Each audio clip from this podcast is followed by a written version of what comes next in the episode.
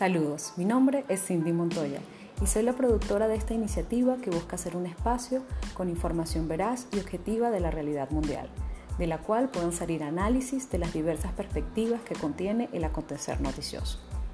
Se dará a conocer y explicarán temas políticos, económicos y socioculturales en el área internacional, más allá del enunciado de la noticia diaria, de una manera amena y entretenida. De allí su nombre, lo internacional, más allá de la noticia. Cuestionaremos ideas, pero a su vez se darán herramientas para generar en los escuchas posibilidades de ver un mundo distinto. Será entonces un espacio reflexivo que permite identificar más las posibilidades que las limitaciones, con la intención de concebir un cambio de la realidad colectiva desde la conciencia individual. Gracias por ser parte de este proyecto y sean todos bienvenidos.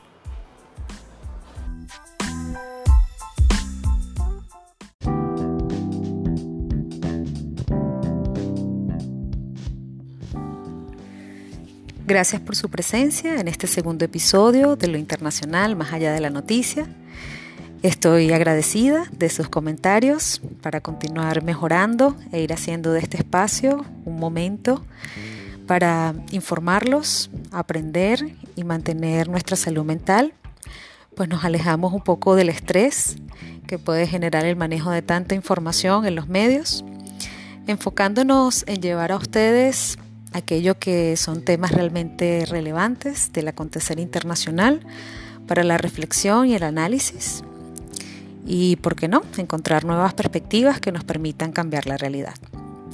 Antes de entrar en materia, quiero recordarles que pueden encontrarnos a través de nuestras redes sociales, Lo Internacional, Piso Noticia en Instagram y a través de nuestra fanpage, Lo Internacional, Más Allá de la Noticia en Facebook.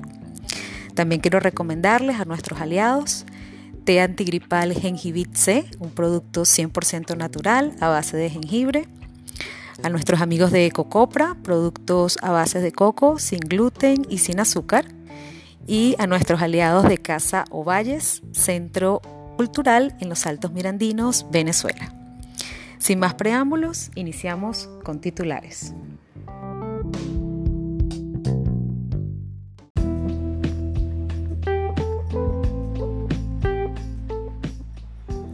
A continuación, los titulares de la semana del 15 al 19 de marzo. España se une a Alemania, Portugal, Francia e Italia suspendiendo la vacunación con AstraZeneca. Destaca CEPAL problemas y retos del desarrollo sostenible. Organización de Naciones Unidas promueve diálogos virtuales sobre violencia contra las mujeres. Países europeos reanudan vacunación con AstraZeneca tras dictamen favorable el Día Mundial del Sueño, consejos, alimentos y más para vencer el insomnio y dormir mejor.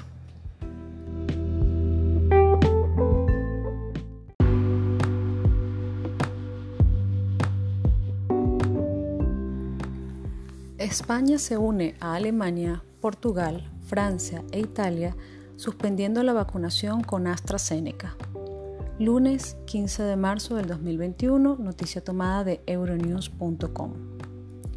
Luxemburgo, junto con los países mencionados, se unen a la suspensión de forma preventiva del uso de la vacuna de AstraZeneca contra el coronavirus tras la detección de varios casos de trombosis, según lo han informado fuentes oficiales. La decisión se produce después de que los gobiernos de Dinamarca, Noruega, Islandia y Bulgaria dejaran de inocular la vacuna como medida de precaución debido a las denuncias de efectos secundarios entre los que se incluyen episodios de trombosis. El Ministerio de Sanidad de Alemania, en voz de su ministro, informó, la decisión de hoy es puramente preventiva. AstraZeneca está vacunando a millones de personas en muchos países del mundo. Todos somos plenamente conscientes de las explicaciones de esta decisión. Para mantener la confianza en la vacuna, debemos dar ahora a nuestros expertos en Alemania y en la Unión Europea el tiempo necesario para revisar los recientes incidentes. También se debe aclarar la cuestión de si los beneficios de la vacuna siguen siendo superados por los posibles riesgos. Esto lo decía Jan Span según Euronews. Dinamarca fue el primer país en suspender el uso de la vacuna COVID-19 de AstraZeneca la semana pasada. Durante el fin de semana, Irlanda tomó la misma medida y los Países Bajos la siguieron, diciendo que eh, dicha medida tendría un vigor de por lo menos dos semanas. Sin embargo, la autoridad neerlandesa en materia de medicamentos también subrayó que no se ha demostrado ninguna relación entre los casos de trombosis y la vacuna, pero que quieren tomarse el tiempo necesario para investigarlo adecuadamente.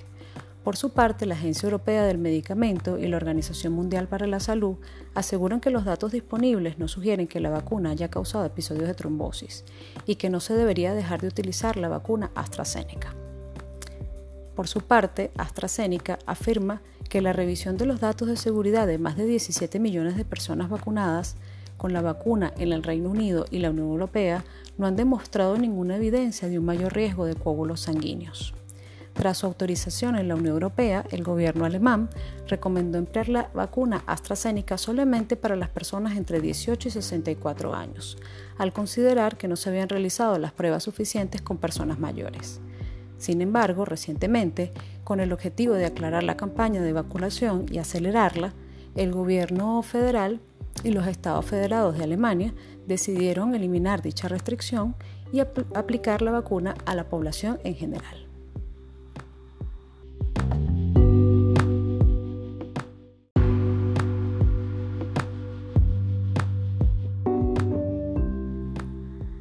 Destaca CEPAL, Problemas y retos del desarrollo sostenible, martes 16 de marzo del 2021, del portal Prensa Latina. Solo un tercio de las metas de la Agenda 2030 para el Desarrollo prevista por las Naciones Unidas van en la trayectoria adecuada para su cumplimiento, aseguró la secretaria ejecutiva de la CEPAL, Alicia Bárcena. La alta funcionaria hizo esta afirmación al presentar un informe de la Comisión Económica para América Latina y el Caribe, CEPAL, en la sesión inaugural de la cuarta reunión del Foro de los Países de la Región sobre Desarrollo Sostenible que organizó esa entidad. El estudio Construir un futuro mejor, acciones para fortalecer la Agenda 2030 para el Desarrollo Sostenible, advierte que la pandemia del COVID-19 pone en riesgo el cumplimiento por América Latina y el Caribe de las metas previstas en este programa. Al respecto, Bárcena puso como ejemplo que se alcanzaron o están por lograrse objetivos como la reducción de la mortalidad en menores de 5 años o niveles adecuados de matrícula en la educación superior. Pero la mayoría de las metas se encuentran en retroceso entre ellas algunas tan importantes como la reducción de los gases de efecto invernadero, esencial en la batalla contra el cambio climático y la disminución del desempleo. Barsen explicó que casi todos los países de la región cuentan con mecanismos para avanzar en el logro de la Agenda 2030, pero llamó a plasmar lo que denominó una mirada integral para la sostenibilidad social, económica y ambiental. El informe insiste en vincular el crecimiento económico con la redistribución de la riqueza, como elemento básico para eliminar la pobreza en 2030, lo cual es posible con medidas que transfieran recursos de los sectores más acaudalados hacia los menos favorecidos. Plantea igualmente promover políticas para consolidar un desarrollo sostenible, entre las que se incluyen la transición energética hacia fuentes renovables, universalizar el acceso a las técnicas digitales e impulsar una industria manufacturera de la salud, además de desarrollar un turismo sostenible más amigable con el entorno, expandir la economía del cuidado para liberar cada vez más a la mujer de esa carga e impulsar la economía circular con mejor aprovechamiento de los recursos de todo tipo. Asimismo, considera eh, esencial para superar la actual coyuntura la vacunación contra el COVID-19, pero advierte que muy pocos países de la región alcanzarán este año la llamada inmunidad de rebaño y la mayoría solo lo logrará en el 2023 al ritmo de la actual inmunización. Finalmente, el informe indica como elemento básico una recuperación transformadora que supere el actual modelo de lento crecimiento, desigualdad, problemas sociales y ambientales. Para ello se plantea elevar la gestión del Estado, desplegar la cooperación multilateral, encarar retos como la recuperación de empleos, poner la revolución tecnológica al servicio del cuidado del medio ambiente y una mayor inclusión, cambiando patrones de consumo hacia la sostenibilidad.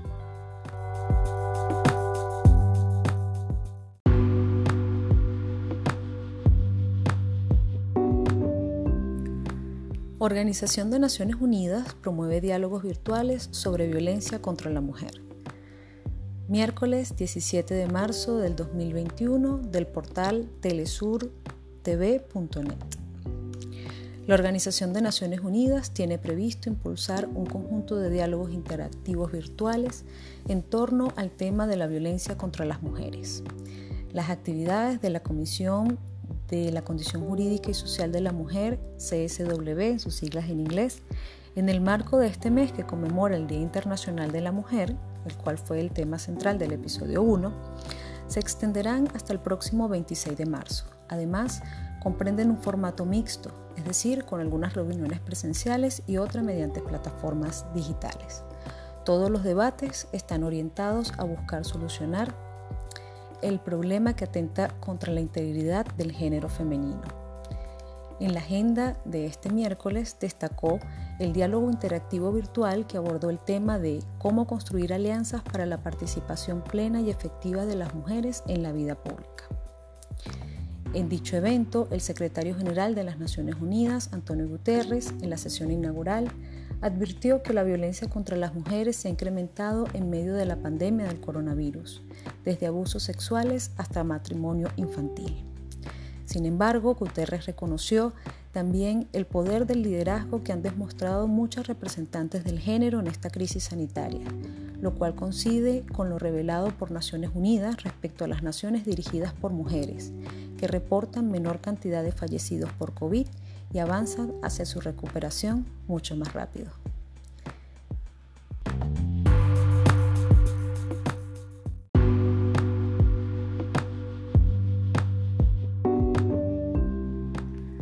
Países europeos reanudan vacunación con AstraZeneca tras dictamen favorable.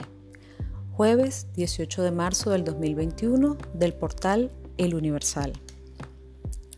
Al menos ocho países europeos, Francia, Alemania, España, Italia, Portugal, Holanda, Bulgaria y Eslovenia anunciaron este jueves la reanudación de las campañas de vacunación con el fármaco de AstraZeneca, después de que la Agencia Europea de Medicinas, EMA por sus siglas en inglés, estimara que esa vacuna es segura y eficaz, tras una semana de polémica causada por algunos casos de trombo entre los vacunados, que generaron inquietud en una población cansada y tensa tras un año de la pandemia.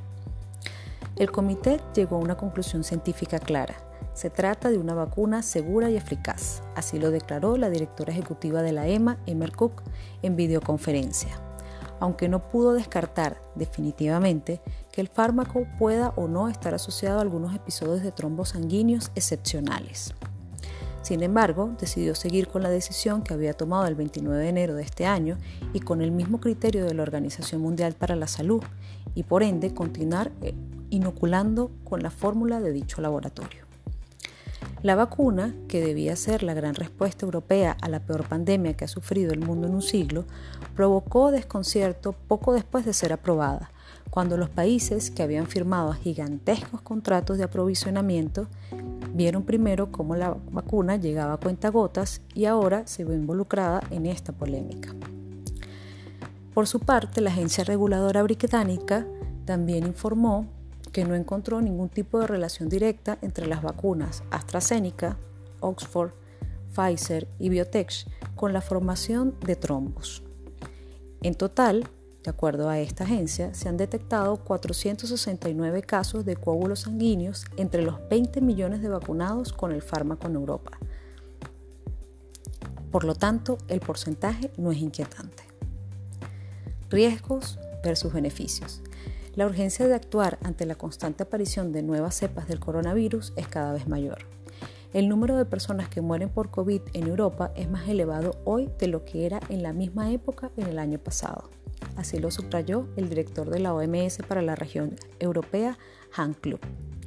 La pandemia ha dejado más de 2.5 millones de muertos en todo el mundo y los líderes europeos Pidieron también, en el marco de esta polémica, a la Unión Europea que se acelere la revisión de la vacuna, de la vacuna Sputnik V, la rusa, para actualizarla y utilizarla lo antes posible.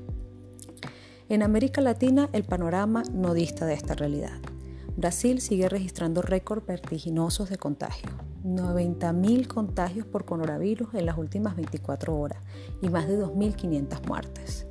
El Ministerio de Salud del gigante suramericano advierte el feroz repunte de la, de la pandemia que podría elevar la cifra de fallecimientos mucho antes de que lleguen las vacunas. Por su parte, Chile, el país de la región con mayor cantidad de dosis aplicadas, impondrá nuevamente este jueves un reconfinamiento estricto en el país. Los más vulnerables. Las Naciones Unidas vaticinaron que la vacuna entre los refugiados del mundo lamentablemente no podrá ser inoculada o no podrá llegar hasta más allá del 2023.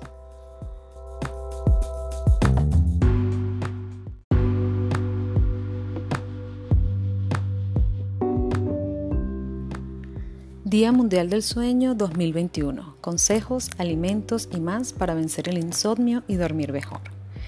Viernes 19 de marzo del 2021 del portal CNN en español. Como cada tercer viernes del mes de marzo se celebra el Día Mundial del Sueño según la Organización Mundial para la Salud con aras de crear conciencia de su importancia en la buena salud física y mental y hacer un llamado sobre una de las patologías modernas con mayor auge, el insomnio. Y sin duda, en medio de la fatiga pandémica, el estrés de cada día y el cambio de horario estacional en algunos países, muchos podrían estar necesitando una ayuda para dormir mejor. A continuación, algunos consejos para mejorar tu calidad del sueño. El primero, la adicción al celular podría causar problemas de sueño. Estudios han demostrado que los que usan celulares en la noche tendían a una peor calidad de sueño. Entonces, para aumentar las posibilidades de dormir bien, deja a un lado la pantalla por lo menos una hora antes de acostarte. Segundo, consume alimentos ricos en melatonina. La melatonina es una hormona que tenemos presente en el cuerpo y que afecta el sueño.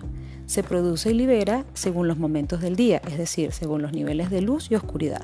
Sin embargo, algunos alimentos que la contienen pueden ayudarte de forma natural a conciliar más fácilmente el sueño. Entre estos están el jugo de cereza, las nueces, los garbanzos, el yogur y la leche. Duerme más de 6 horas. La duración del sueño en promedio en un adulto es de aproximadamente 6 a 8 horas. ¿Tienes algún déficit del sueño? Puedes optar por una buena siesta. Finalmente, otros consejitos un yoga relajante con asanas suaves, ropa cómoda y de fibras naturales, así como un buen lugar tranquilo y sin luz artificial serán los mejores aliados para un gran descanso.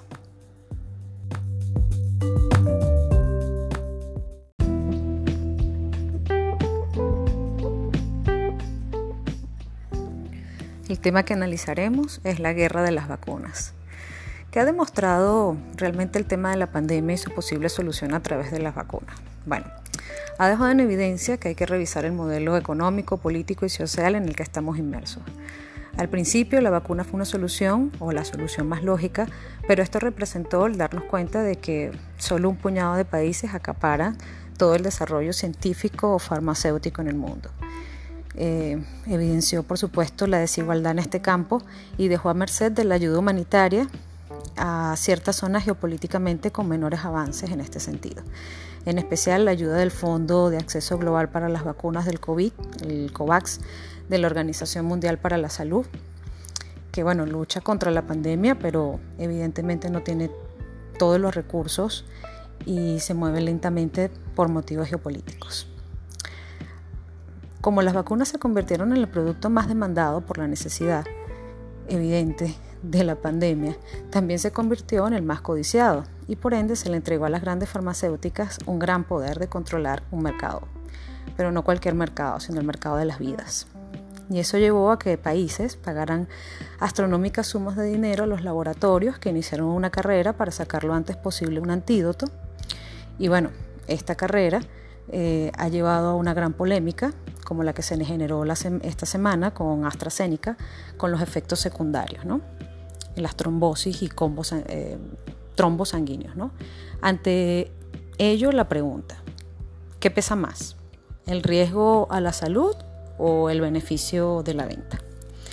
Y también está la otra pregunta, ¿no? ¿Por qué motivo no se liberan eh, las patentes de las fórmulas de las vacunas. Bueno, varios países de bajos y medianos recursos han pedido, en este caso la Organización Mundial de la Salud, que es la que rige los acuerdos en derechos de propiedad intelectual, que se establezca una sección de estos derechos para producir masivamente y de forma accesible la vacuna contra el COVID-19.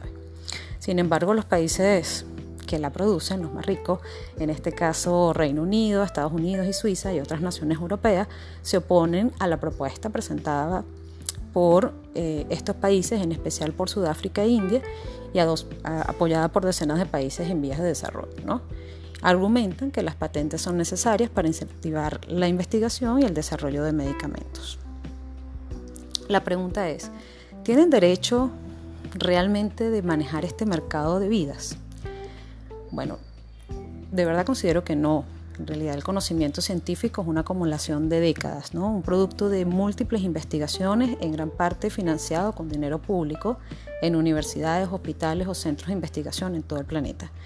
Incluso hay vacunas como la de Moderna, que incluso eh, tiene una financiación pública muy amplia, y hay otras que están prácticamente eh, financiadas en su totalidad por el tema público, como es el caso de Johnson Johnson o la de Novavax. Entonces, ante esto, ¿cuál es la solución? ¿Qué podemos hacer? No? Eh, realmente no es fácil manejar el tema, es un tema que tiene implicaciones económicas, políticas, pero el problema más complejo acá es el tema de las vidas. La OMS dijo a principios de febrero que se han administrado unas 200 millones de vacunas contra el COVID, pero solo el 75% de estas vacunas han sido o se han vacunado los 10 países más ricos del mundo. Acabamos de ver el ejemplo a través de lo que sucedió con AstraZeneca en la Unión Europea, pero evidentemente no es el único caso, ¿no? Están también los casos de China y Rusia que han utilizado pues también desde el punto de vista, desde su influencia, eh, las vacunas que tienen, ¿okay? para pues evidentemente tener lazos comerciales y relaciones diplomáticas de influencia. Lo vemos también con el caso de India. India posee casi la mitad de la capacidad de producción de vacunas del mundo, ¿okay? y esto pues ha hecho que la, la influencia de India en el mundo crezca. Eh, y bueno, está también, por ejemplo, el caso de los Estados Unidos, que recientemente está regalando vacunas a sus vecinos de México y Canadá. Sin embargo, pues ese tipo de intentos de buena voluntad tienen un trasfondo geopolítico que hay que analizar. ¿no? Está también el caso grave de Brasil, cuyo gobierno desestimó al principio lo que significaba eh, el coronavirus y hoy en día pues están pasando por una de las crisis sanitarias más grandes del mundo. Eh, el tema es que bueno, sigue una distribución poco equitativa eh, de las vacunas y esto está derivando en nuevas cepas o nuevas variantes que están agravando el círculo vicioso en el que tenemos ya un año. Ante este panorama considero que cabe la reflexión en torno a la frase todo ser humano es el autor de su propia salud o enfermedad. Y cuando no es un solo ser humano, sino somos todos los seres humanos, definitivamente cabe la reflexión. Es imposible que continuemos en este círculo vicioso o que salgamos de este círculo vicioso o que no continuemos en este círculo vicioso si no salimos de la imprudencia, la desinformación y no cambiamos nuestro sistema educativo que ha contribuido a agravar la situación. En este momento todos tenemos el poder de cuidar nuestro cuerpo. Así que empodérate, infórmate y no permitas que el no conocer lo que está sucediendo te lleve a consecuencias graves para tu salud. Esta es la reflexión de la semana. Muchísimas gracias. Espero que nos podamos volver a escuchar en el próximo episodio y recuerden, quien cultiva el ser lo tiene todo. Un gran abrazo, que estén muy bien.